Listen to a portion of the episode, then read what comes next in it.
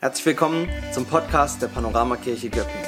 Schön, dass du reinschaust oder reinhörst und wir beten für dich, dass du eine Begegnung mit Jesus Christus hast, die dein Leben verändert. Außerdem bist du eingeladen, gemeinsam mit uns für andere in dieser Stadt, in dieser Region unterwegs zu sein, um eine Zukunft voller Hoffnung und Freude und Möglichkeiten aufzubauen. Und jetzt wünschen wir dir eine intensive Zeit mit dem Podcast von dieser Woche.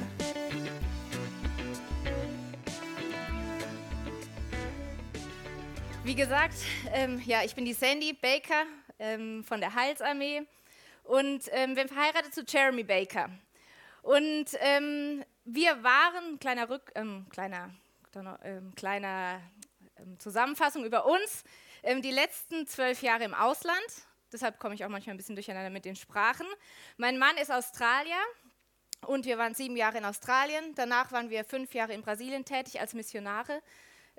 und ja, ich finde es immer schön, egal wo man ist auf der Erde, gell? man kommt zusammen unter Christen und man fühlt sich irgendwie verbunden.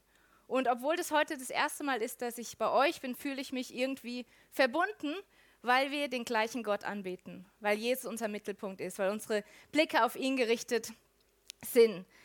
Und darum geht es auch heute Morgen, ähm, dass wir einfach unseren Blick auf ihn richten. Und ich möchte mit euch ein Lied teilen, wie ich gesagt habe, ich war ähm, in verschiedenen Ländern unterwegs und ich liebe es, ich liebe generell Lobpreis. Also ich finde Lobpreis einfach so eine schöne Zeit, auch jetzt diese Zeit, die wir mit Gott hatten, wo wir uns einfach auf ihn fokussieren, wo wir seine Gegenwart spüren. Denn unsere Beziehung mit Gott ist nicht irgendwie was Einseitiges von uns zu ihm, sondern wir dürfen ihn spüren. Er begegnet uns. Er trifft uns, wo wir sind. Er spricht zu uns, wie heute Morgen. Ähm, ein Wort Gottes direkt an manche von uns. Ähm, dass wir unsere Herzen aufmachen sollen, dass wir ihm neu begegnen dürfen heute Morgen. Und ich liebe Lobpreislieder. Und ich habe vor zwei Wochen ähm, ein neues Lobpreislied gehört. Und zwar war das ein portugiesisches.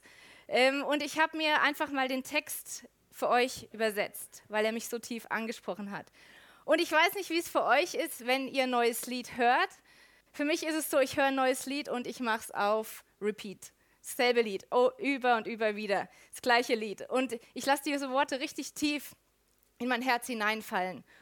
Und diese Worte von diesem Lied, das Titel, der lautet erneut oder nochmals. Und es ist von einer ähm, brasilianischen Sängerin, Julia Vittoria. Und die Worte sind wie folgt. Möge jeder Herzschlag ein Lied von meiner Liebe für dich sein. Möge ich es nie vergessen, wer du bist und was du für mich getan hast. Was ist das für eine Liebe, die mich in Verlegenheit bringt? Was ist das für eine Liebe, die mich anzieht? Was ist das für eine Liebe, Jesus? Ich möchte mich neu in dich verlieben. Ich möchte mich ganz neu dir hingeben. Ich möchte mich ganz neu vor dir ausschütten. Begegne mir, Herr.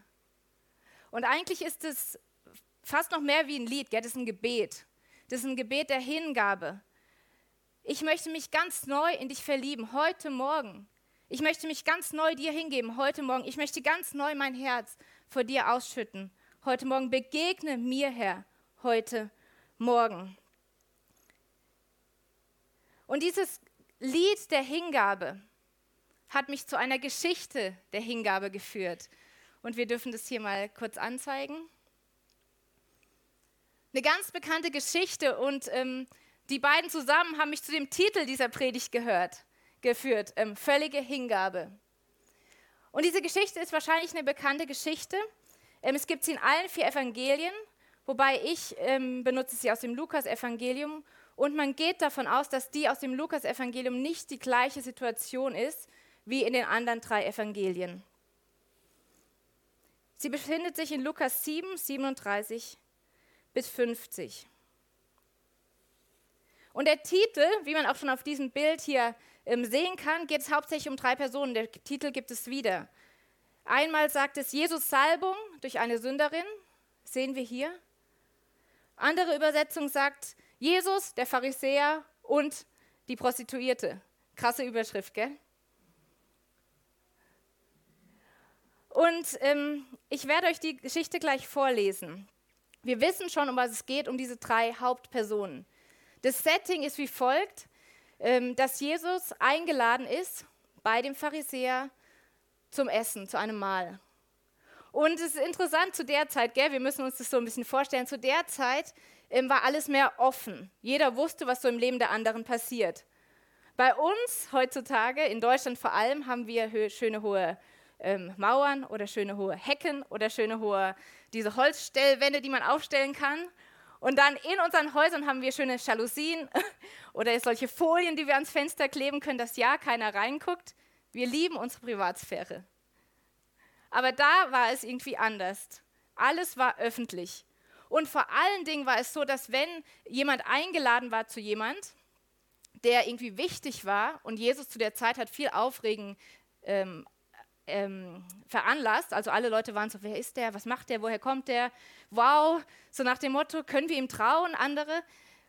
Und er war eine wichtige Person. Und dann war es ganz üblich, dass wenn er irgendwo eingeladen war, dass Leute einfach so da draußen rumstehen und so gucken mal, was da so passiert. Und es war normal. Wir sind ja heutzutage so, wenn wir irgendwie ähm, was zeigen, zum Beispiel, wenn ich zu meiner Tochter zeige, guck, guck, mal die Schuhe, die sind doch schön, hättest du nicht auch gern solche? Und sie dreht sich hin, meinst du die da? Und ich so, nein, nein, nicht so offensichtlich. Ganz, ganz dezent gucken wir hin.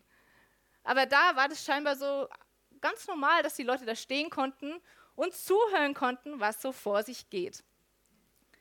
Und ich möchte euch einladen, in diesem Moment, auch wenn es vielleicht unbequem ist, diese Rolle einzunehmen. Stellt euch einfach vor, ihr seid jetzt mal da, steht so da, Jesus ist beim Essen eingeladen und ihr beobachtet mal, was da so vor sich geht, wenn ich diese Geschichte vorlese. Setzt euch wirklich in diese Geschichte hinein.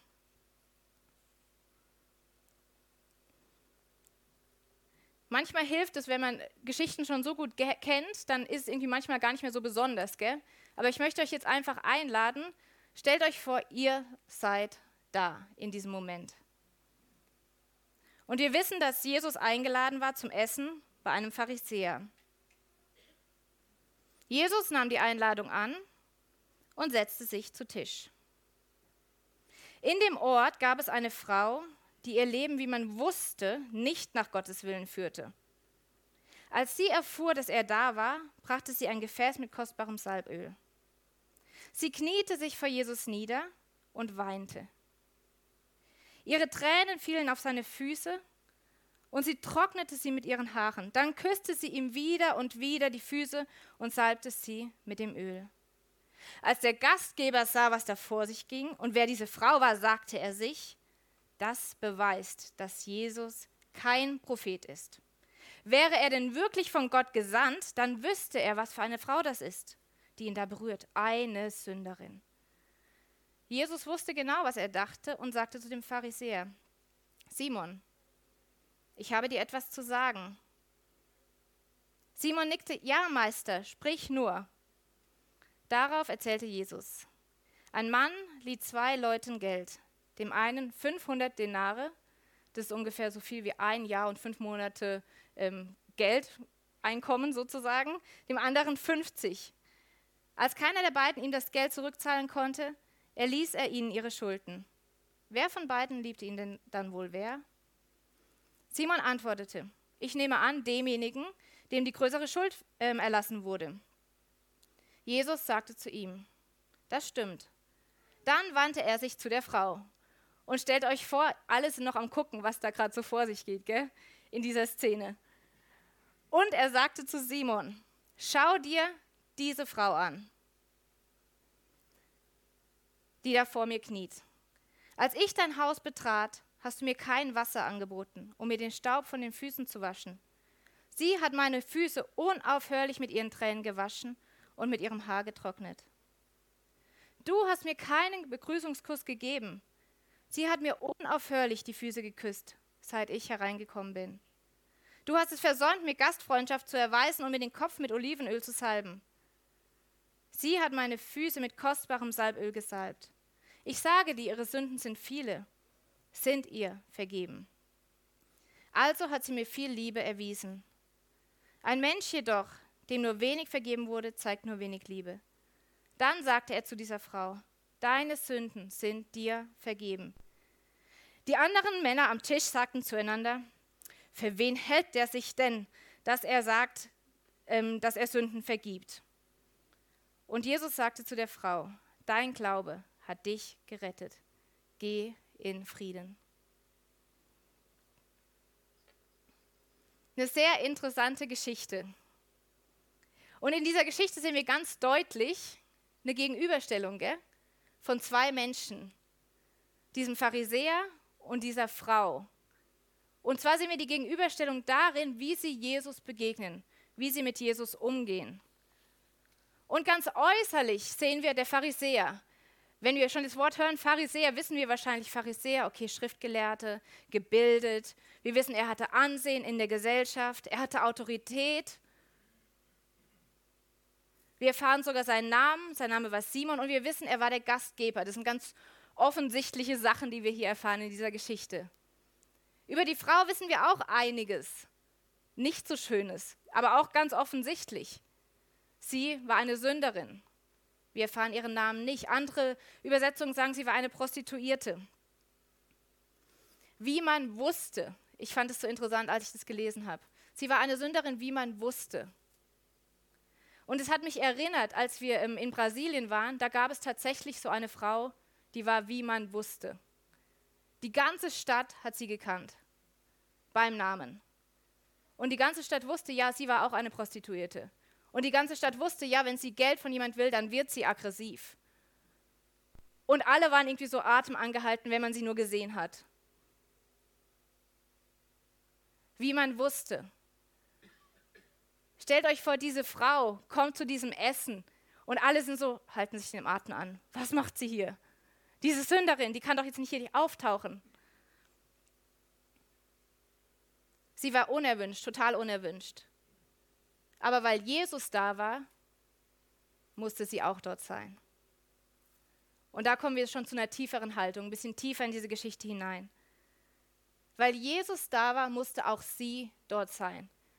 Die Frau ist nicht zufällig vorbeigelaufen mit ihrem kostbaren Parfümöl in der Tasche, wie sie es jeden Tag tat, und dann, ach, Jesus ist da, gucke ich mal, was da passiert. Nee, sie hatte über Jesus gehört. Sie wusste, er war da und sie kam vorbereitet. Und sie hat was mitgebracht, was kostbar war für sie. Sie wollte unbedingt diese Begegnung mit Jesus. Und sie kommt rein. Und sie, wie wir hier sehen, sie wirft sich, wie wir lesen, sie wirft sich vor seine Füße, sie kniet sich hin.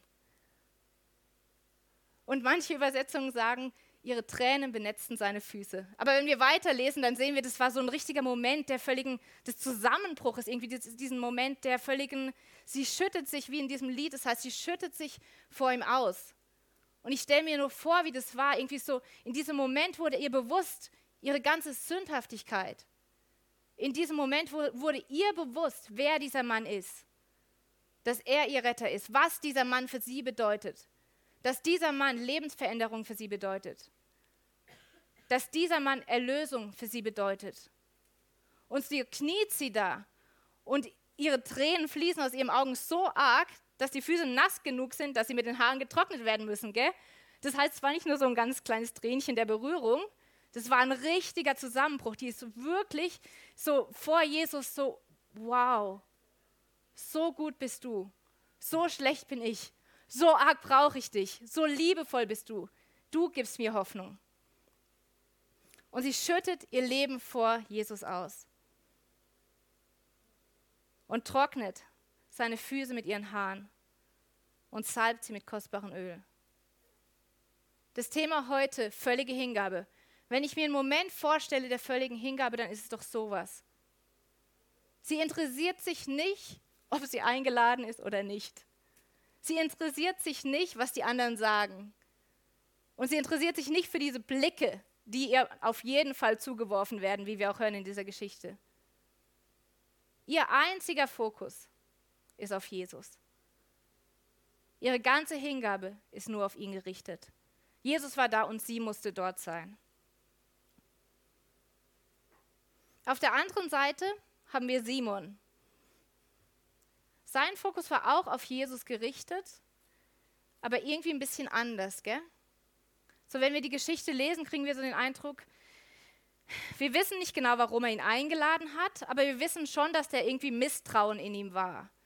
Denn auf das Verhalten der Frau hin ist seine erste Reaktion, habe ich es doch gewusst. Habe ich es doch gewusst.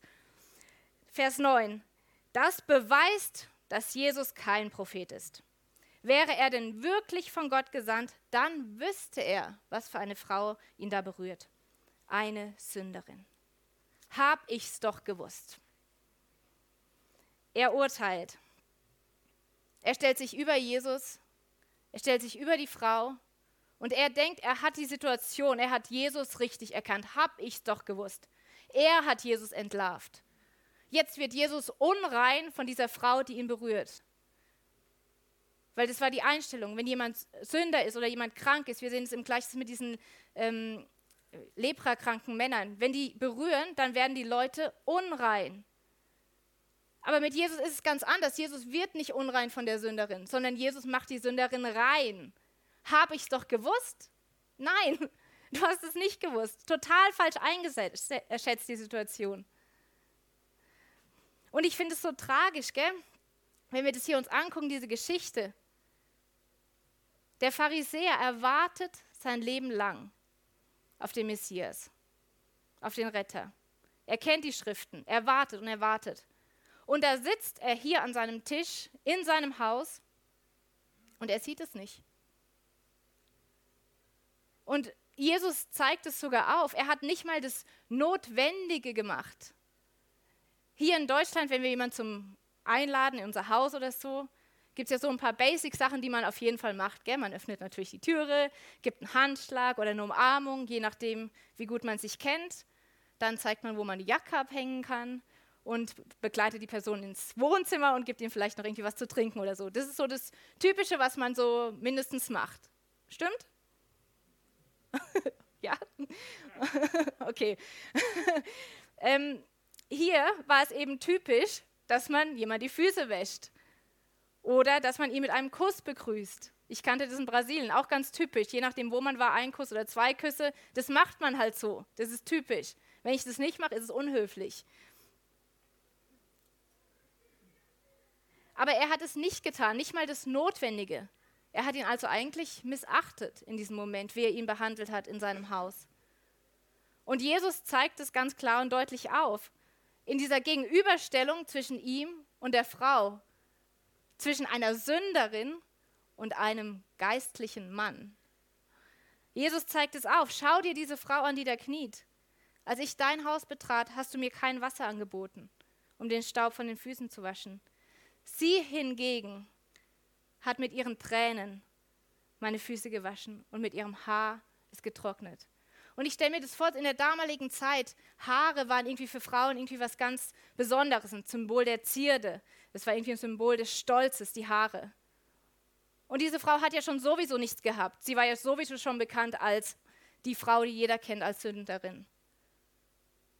Und dann erniedrigt sie sich noch mehr. Sie benutzt diese Stolz, diese Zier, die sie noch hat, und öffnet sie, ein Symbol der Scham, und benutzt sie, um die Füße zu trocknen. Sie erniedrigt sich noch mehr. Sie gibt sich in diesem Moment einfach voll hin. Jesus sagt weiter, du hast mir keinen Begrüßungskurs gegeben, aber sie hat mir unaufhörlich die Füße geküsst. Du hast es versäumt, mir Gastfreundschaft zu erweisen und mir den Kopf mit Olivenöl zu salben. Sie hat meine Füße mit kostbarem Salböl gesalbt. Und auch hier wieder sehen wir, es hat sie was gekostet. Ich gehe nicht davon aus, dass sie so zehn Fläschchen kostbares Salböl zu Hause stehen hatte und gedacht hat, ah ja, heute nehme ich mal eins mit und gebe es zu Jesus. Nee, das war wahrscheinlich ihr einziges. Und es hat sie gebracht, um es zu geben um sich hinzugeben. Diese Frau, die gar nicht eingeladen war,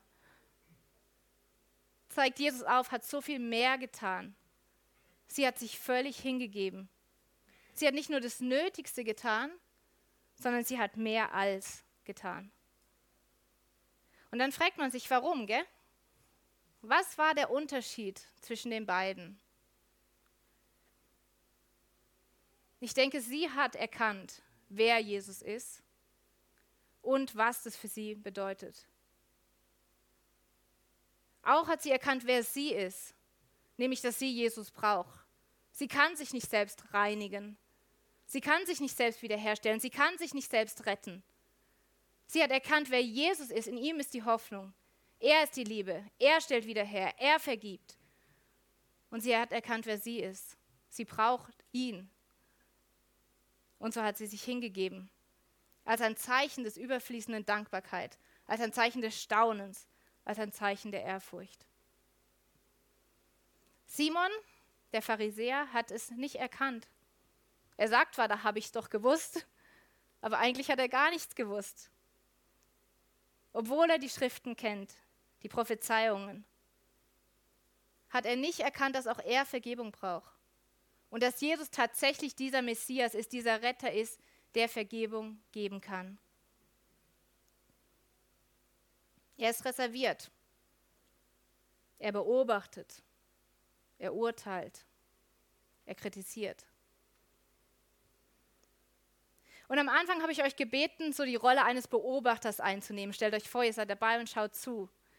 Jetzt bitte ich euch, einen Schritt weiter zu gehen. Und zwar euch zu identifizieren. Ich weiß nicht, ob ihr das sowieso schon gemacht habt. Das machen wir ja oft, gell? wenn wir einen Film schauen oder so.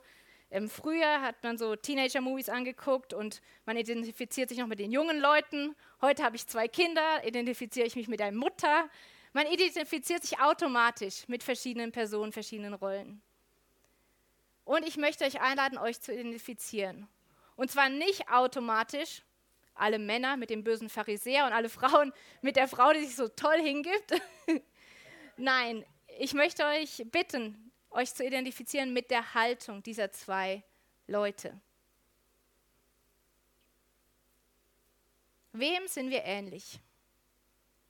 Und ich habe das so überlegt, als diese Geschichte mir so wichtig wurde. Eigentlich wollen wir ja alle, wenn wir Christen sind, sagen, völlig hingegeben sein. Wir wollen uns alle mit dieser Frau identifizieren. Aber oft, denke ich, sind wir eigentlich dem Simon recht ähnlich. Und ich gebe euch mal ein paar Beispiele. Der Messias war da zu Gast am Tisch. Und der Simon sieht es nicht wirklich. Er nimmt nicht wahr, wer dieser Jesus wirklich ist. Wer ist dieser Mann, der da bei mir sitzt? Und er gibt ihm nicht mal die Behandlung, die er verdient hat, die sich gehört. Das Minimum, nichts. Der Messias ist heute Morgen hier, unter uns, in diesem Moment. Wie begegnen wir ihm? Ich fand es so interessant im Lobpreis, diese, dieses Bild, das gegeben wurde. Gell? Es genau geht darum, wie begegnen wir ihm? Wenn wir die Lieder singen, singen wir die einfach nur runter. Oder gucken auf die Musik oder auf die Melodie, die gefällt mir. Wie begegne ich ihm, wenn ich meine Bibel lese? mache ich es halt, weil ich es machen muss. Ist ja typisch Christ sein, gell? Ich gehe in den Gottesdienst, lese meine Bibel, fünf Minuten morgens, tick, erledigt. Wie begegne ich ihm? Die Botschaft von Jesus und dem Kreuz, die Botschaft der Erlösung, berührt die uns noch wirklich tief? Bewegt die unser Innerstes? was Jesus da getan hat. Oder jetzt einmal an äh, Ostern erinnern wir uns halt an das Kreuz. Sind wir uns bewusst wirklich, was das bedeutet? Wie in diesem Lied, das ich am Anfang vorgelesen habe, möge ich nie vergessen, wer du bist und was du getan hast. Möge es mich nie kalt lassen, wenn ich davon spreche, von dieser Liebe, von diesem Opfer, von dieser Hingabe. haben wir uns schon gewöhnt an diese Botschaft, die Leben verändert, die Erneuerung schafft, die Wiederherstellung schafft, die Sünden vergibt. Schauen wir auf andere Menschen herab. Ich glaube, das passiert sehr oft. Wie Simon auf die Frau herabschaut, wie er auf Jesus herabschaut und wir sitzen da, hab ich's doch gewusst. Und wir urteilen so schnell, wir urteilen so schnell. Das Verhalten anderer Menschen, die Prioritäten anderer Menschen. So schnell. Dabei haben wir überhaupt keine Ahnung. Dabei haben die, wir so oft die Situation total falsch eingeschätzt. Hält uns die Angst um unseren Ruf ab oder um unser Ansehen ab, Dinge zu tun? So oft kennt ihr diese Gedanken, was werden die anderen denken, wenn ich das jetzt mache? Ist es denn, kann man das denn überhaupt machen? Ist es okay? Ist es angebracht? Und ich habe so ein paar ganz kleine Beispiele mir überlegt. Ich weiß nicht, kennt ihr das, wenn man irgendwie so in einem Café ist oder, nee, Café nicht, Restaurant besser. Es gibt ja Essen. Und man betet vom Essen im Restaurant, wenn man es dann macht, gell? Und wir, wir machen das manchmal, also nicht immer, ich gebe es zu, aber wir machen das manchmal. Und die Kinder beten in lauter Stimme und wir, wie man in Englisch so schön sagt, benutzen unsere Inside Voice, die ganz ruhig und leise, so dann man hat es gemacht, aber auch nicht zu laut, denn man will ja die anderen nicht stören oder was denken die. So besorgt um die Meinungen der anderen. Oder die Geburtstagskarte von einem Arbeitskollegen, der nicht christlich ist. Bei allen Christlichen schreibt man ja alles Gute und Gottes Segen zum Geburtstag. Ist schon ganz automatisch, gell? Bei einem Nichtchristen überlegt man sich 10.000 Mal, soll ich da jetzt Gottes Segen mit dazu schreiben oder nicht? Und wenn man es dann doch macht, denkt man, ja, ich bin ein guter Christ, ich habe es getan.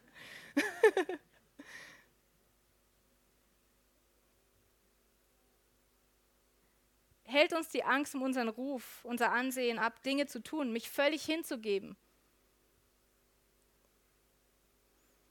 Oder identifizieren uns, wir uns mit dieser Frau?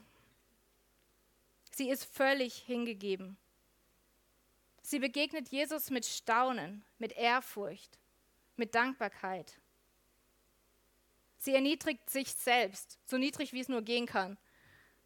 Und ihr ist es total egal, was die anderen denken. Sie sieht Jesus, Jesus ist da und auch sie muss dort sein. Und es ist egal, was es kostet. Sie gibt es hin. Und wenn ich mich für mich diese Frage stelle, dann sage ich, ja, so möchte ich sein. Wenn ich dieses Lied höre, deshalb habe ich es auf Repeat gehört, so will mein Herz sein. Ich möchte mich immer wieder hingeben. Ich möchte nicht das Staunen verlieren. Ich möchte es nicht als selbstverständlich hinnehmen. Ich möchte nie vergessen, was er getan hat und wer er ist. Das Lied ist ein Gebet und diese Frau ein Vorbild für mich. Wie sieht es mit dir aus? Und ich denke, als ich so überlegt habe, der Verlangen nach einem anderen Ist-Zustand ist ja immer der erste Schritt zur Veränderung in allen Lebensbereichen. Ich muss erstmal unzufrieden sein und sagen, nee, so will ich nicht, dass es weitergeht. Das motiviert zur Veränderung. Wenn ich nicht sehe, dass es anders sein sollte, gibt es auch keine Veränderung. So wie meine Hingabe heute ist, bin ich zufrieden. Bist du zufrieden? Bin ich zufrieden, meine Bibel zu lesen, weil ich das halt jeden Tag so mache als guter Christ? Oder in den Gottesdienst zu gehen, weil ich das halt jeden Sonntag so mache? Oder meinen Zehnten zu geben, weil sonst würde der Pastor ja sehen, dass ich es nicht mache und das ist ja nicht christlich. ist es genug für mich? Ist es genug für dich? Oder will ich mehr? Und ich denke, zwei Schritte irgendwie, um mehr zu bekommen, und das sehen wir in dem Unterschied von diesen beiden, ist, dass die Frau erkannt hat, wer Jesus ist und dass sie ihn braucht. Und der Simon hat es nicht erkannt. Der Unterschied ist nicht, dass, ähm, wie es hier äh, im, im Text angedeutet wird, ähm, dass ein Mensch, der wenig vergeben wurde, zeigt wenig Liebe. Das ist schwierig, das kann man nicht so übersetzen. Okay, man muss mehr sündigen, dann erfahre ich mehr Gnade und dann liebe ich auch mehr. Also geht alle raus und sündigt. Nein, das ist nicht die Ableitung davon. Die Ableitung ist, sie hat erkannt, wer Jesus ist und dass sie ihn braucht. Und die Bibel sagt, wir alle haben gesündigt und die Herrlichkeit Gottes verloren. Doch Gott erklärt uns aus Gnade für gerecht. Es ist ein Geschenk an uns durch Jesus Christus der uns von unserer Schuld befreit hat. Und so denke ich, eine Sache, die wir immer wieder tun können, ist beten. Bete um ein neues Bewusstsein dafür, wer Jesus ist und was Jesus getan hat. Wenn du in dein Leben guckst und sagst, hm, ich sehe es eigentlich vieles als recht selbstverständlich an und mach's halt, weil ich es machen sollte, bete, dass Jesus dir neu zeigt, wer er ist und was er für dich getan hat. Und ich habe das gemacht in meinem Leben für eine Zeit lang. Ich habe benutzt die Bibelstelle von Epheser 3, 17 bis 19, wo Paulus für die Gemeinde betet. Und um was betet er? um mehr Liebe. Und ich habe das hier mal umgeschrieben als ein Gebet. Ich bete, dass Christus durch den Glauben immer mehr in meinem Herzen wohnt und ich in der Liebe ganz, Gottes ganz fest verwurzelt und gegründet bin. Ich möchte mit allen Gläubigen ihr ganzes Ausmaß erfassen, die Breite, die Länge, die Höhe und die Tiefe. Ich möchte die Liebe erkennen, die Jesus Christus zu uns hat. Eine Liebe, die größer ist, als ich je begreifen kann. Dadurch wird mich der Reichtum Gottes immer mehr erfüllen. Ich lade euch ein, macht es wirklich, macht es zu eurem Gebet. Betet jeden Tag. Ich möchte diese Liebe mehr erkennen. Zeige mir diese Liebe. Lest diese Bibelstelle, Epheser 3, 17 bis 19. Und ich habe das gemacht, als ich in Brasilien war, über einen Zeitraum hinweg. Und es war interessant, weil erst habe ich überhaupt nicht so viel festgestellt, aber irgendwann saß ich morgens in meiner Andacht und habe mal so zurückgeschaut auf die letzten zwei, drei Monate. Und dann habe ich festgestellt, ach krass, in diesen letzten zwei, drei Monaten ist eigentlich ganz schön viel passiert. Es gab immer mehr so Momente in meinem Leben, wo ich einfach überrascht wurde von der Gegenwart Gottes. Ich war zum Beispiel in der Küche, habe Kuchen gebacken und habe ein bisschen Lobpreismusik angehabt. Und es ging darum, ähm, I can only imagine. Ich kann mir nur vorstellen, wie es sein wird, wenn du wiederkommst, wenn ich dich sehe, Angesicht zu Angesicht. Und ich spüre den Heiligen Geist und ich fange an zu heulen und ich bin so, krass, Gott ist hier in meiner Küche, während ich meinen Kuchen backe. Ein Moment der Gnade. Und ich knie mich hin und warte einfach und bin in dieser Gegenwart Gottes, genieße diese Gegenwart Gottes. Oder andere Momente, wo ich festgestellt habe, ganz neu, was das Kreuz für mich bedeutet. Wo ich so viel oft gucke, was andere Menschen zu mir denken, über mich denken, aber darum geht es hier gar nicht. Es geht darum, was Jesus über mich denkt, was Jesus über dich denkt. Darum geht es. Und ich habe so zurückgeguckt und habe gedacht, wow, krass, Gott hört wirklich Gebet. Manchmal nicht gleich so automatisch, dass wir beten und dann bin ich überfüllt mit dieser Liebe für immer und ewig, sondern es sind Prozesse in unserem Leben. Aber Gott nimmt unsere Gebete ernst und er begegnet uns und er überrascht uns. Das ist die Gnade. Bete um ein neues Bewusstsein, wer Jesus ist und was Jesus getan hat. Und das andere, erinnere dich an diese Momente, wo dir Jesus begegnet ist in deinem Leben. Jetzt habe ich ganz vergessen, hier zu sagen, dass ihr weiterklicken sollt, bitte. genau. Erinnere dich, was Jesus getan hat.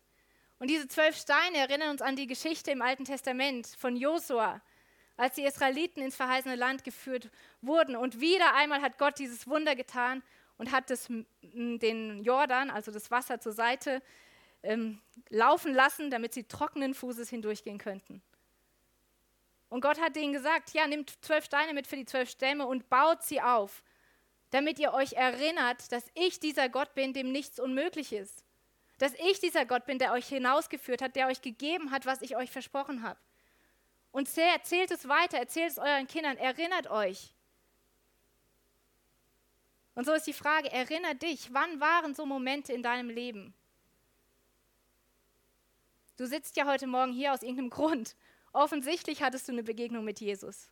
Erinnere dich an diesen Moment, als du das erste Mal erkannt hast, wow, er vergibt meine Sünden. Er nimmt mich an. Er gibt mir eine neue Identität. Ich bin Kind Gottes. Er gibt neue Hoffnung, wenn ich hoffnungslos bin. Erinnere dich an diese Momente in deinem Leben. Mach's dir wieder neu bewusst. Denn wie wir in der Geschichte der Israeliten sehen, leider sind wir Menschen so, dass wir so schnell abgelenkt werden. So schnell vergessen wir. So schnell sind unsere Augen aus dem, was genau vor uns ist, auf unserem Alltag. Und wir sind so hin und her gerissen und so beeinflusst. Und wir vergessen, was Jesus getan hat.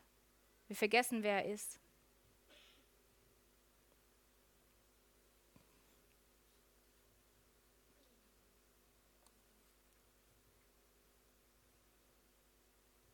Thema völlige Hingabe.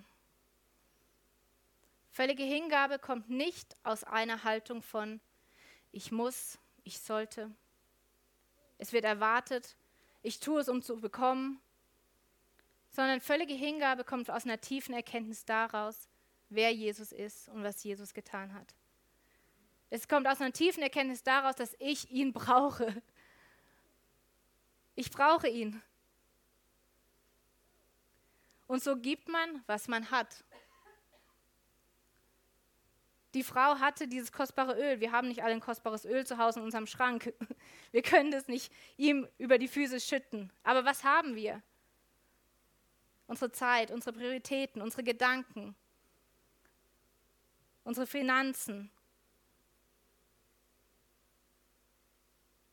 Es kommt einfach so hinaus. Und ich will zum Abschluss ein schönes Beispiel, ein ganz banales Beispiel erzählen, dass das gut ähm, widerspiegelt sozusagen, diese Haltung. Es kommt einfach so heraus. Und zwar waren wir in den Ferien, wir sind nicht weggefahren, wir waren zu Hause. Und ähm, noch schlimmer, wir haben unsere Kinder nicht nur in Urlaub nicht genommen, sondern wir haben sie zur Gartenarbeit animiert. und zwar mit einer kleinen Belohnung natürlich, wenn ihr die Gartenarbeit macht, ähm, dann nehmen wir euch zum Bubble Tea und ihr kriegt eine Belohnung. Und natürlich waren die total begeistert, haben ihre Gartenarbeit gemacht. Am gleichen Tag noch sind wir zu diesem Bubble Tea gegangen. Ähm, wer kennt Bubble Tea? Ja, ich kenne es auch, aber ich mag es nicht. Obwohl wir nur 50% Zucker haben, denke ich, ist total süß und ja, überhaupt nicht gut. Sie haben so eine große, ähm, wie sagt man, einen Cup von Bubble Tea, haben sie getrunken. Die älteste ist schon leer, die zweite hat noch so ein Stückchen übrig. Und dann wandern ihre Augen im Geschäft herum und sie sehen auf der Theke so ein kleines Glas mit Lutschern. Jeder Lutscher 30 Cent. Und sie drehen sich zu mir und können wir nicht noch einen Lutscher? Und ich so, nee, danke, ihr habt schon genug Zucker. Intake gehabt? Nein. Und dann sagt die Älteste, weil sie ist gut mit Geld, sie spart immer, die Jüngere nicht. Sie gibt immer alles aus, sie hat nichts. Und die Älteste sagt, oh, ich glaube, ich kaufe mir so einen Lutscher. Und dann kommt die Güte in ihr hoch und sie sagt mir ins Ohr, was denkst du davon, wenn ich meine Schwester auch einkaufen würde? Und die hat es gehört natürlich, gell? ihre Augen leuchten schon auf in der Hoffnung, ja, ich kann es mir nicht leisten, aber vielleicht die Güte meiner Schwester. Und ich so, ja, ich denke, das wäre eine ganz, ganz nette Idee von dir, mach es. Und so ganz freudig und stolz gehen sie beide nach vorne, die Große bezahlt für die Kleine. Mit ihrem Lutscher kommen sie zurück und die Kleine guckt sich so um, guckt auf ihren letzten Schluck Bubble Tea und sagt, hier, nimm. nimm. Ich habe nichts, was ich dir geben kann, aber ich habe diesen letzten Schluck, egal ob du schon so ein ganzes Ding Intus hast, nimm. Ich will dir was geben. Und ich habe das gesehen und habe gedacht, ja, das ist die Haltung, gell? Sie hat erkannt, auch wenn es nur 30 Cent waren, sie hat erkannt, ich kann mir das nicht kaufen. Ich bin vollkommen angewiesen auf die Güte meiner großen Schwester. Was habe ich? Nimm! und so hat sie es dankend angenommen. Ich denke, diese Haltung dürfen wir haben, wenn wir auf Jesus schauen. Es geht nicht um 30 Cent, es geht um Leben. Hier und bis in die Ewigkeit. Was er für uns getan hat, hätten wir nicht selbst tun können. Es ist ein Geschenk Gottes. Es ist Gnade Gottes. Ich bitte das ähm, Lobpreisteam nach vorne zu kommen. Wir werden zum Abschluss jetzt ein Lied singen. Und in diesem Lied, in diesen ähm, beiden Texten, ähm, ich sag mal Versen, geht es darum, was Jesus getan hat. Und in dem Refrain geht es darum, dass nur er würdig ist. Und ich möchte dich einladen, ich habe ein paar Fragen gestellt, recht schnell hintereinander. Aber ich möchte euch einladen, in diesem Lied wirklich zu reflektieren. Wer ist Jesus für dich? Was bedeutet es für dich? Wenn du sagst, ich bin heute Morgen hier und irgendwie ist alles so ein bisschen Routine geworden. Irgendwie habe ich so ein bisschen das Staunen, die Ehrfurcht, die Begeisterung verloren. Dann während diesem Lied lade ich dich ein, auch wie, wie es in diesem Bild gesagt wurde, gell, die Mauern rein. Ich will kein kaltes Herz haben, das unberührt bleibt von dem, was mein Erlöser für mich getan hat. Ich will ein Herz haben, das davon berührt ist und es mich ganz hingibt als Antwort darauf. Nicht, weil ich muss oder weil es erwartet wird, sondern weil mir bewusst ist, wer er ist und was er getan hat. Genau. Ich werde beten, ihr könnt schon langsam leise anfangen zu spielen und dann singen wir dieses Lied. Jesus, ich danke dir für diesen Morgen. Ich danke dir, dass wir einfach jetzt in diesem Moment nochmal ganz bewusst einfach unseren Blick auf dich richten dürfen. Und ich bitte dich, dass du durch deinen Heiligen Geist uns neu offenbarst, wer du bist, wie groß diese Liebe ist, wie weit, wie tief diese Liebe ist, die für uns ans Kreuz gegangen ist. Was diese Liebe für uns bedeutet, die Veränderung, die sie in unserem Leben bewirkt. Gott, wir möchten auf dich schauen in diesem Moment und sagen mit dieser Frau, hier bin ich, ich möchte mich völlig dir hingeben. Nimm, was ich habe. Nimm mich ganz, ich möchte nichts zurückhalten. Warum sollte ich etwas zurückhalten von demjenigen, der mich geschaffen hat, von demjenigen, der das Beste für mich in den Sinn hat? Warum sollte ich etwas zurückhalten von demjenigen, der mich bedingungslos liebt?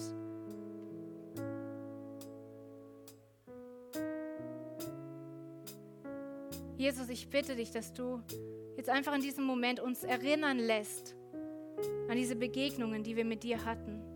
Entfache erneut eine Liebe von uns für dich. Eine neue Begeisterung, eine neue Hingabe. Wir danken dir für wer du bist. Wir lieben dich. Und wir sagen, hier bin ich, gebrauche mich.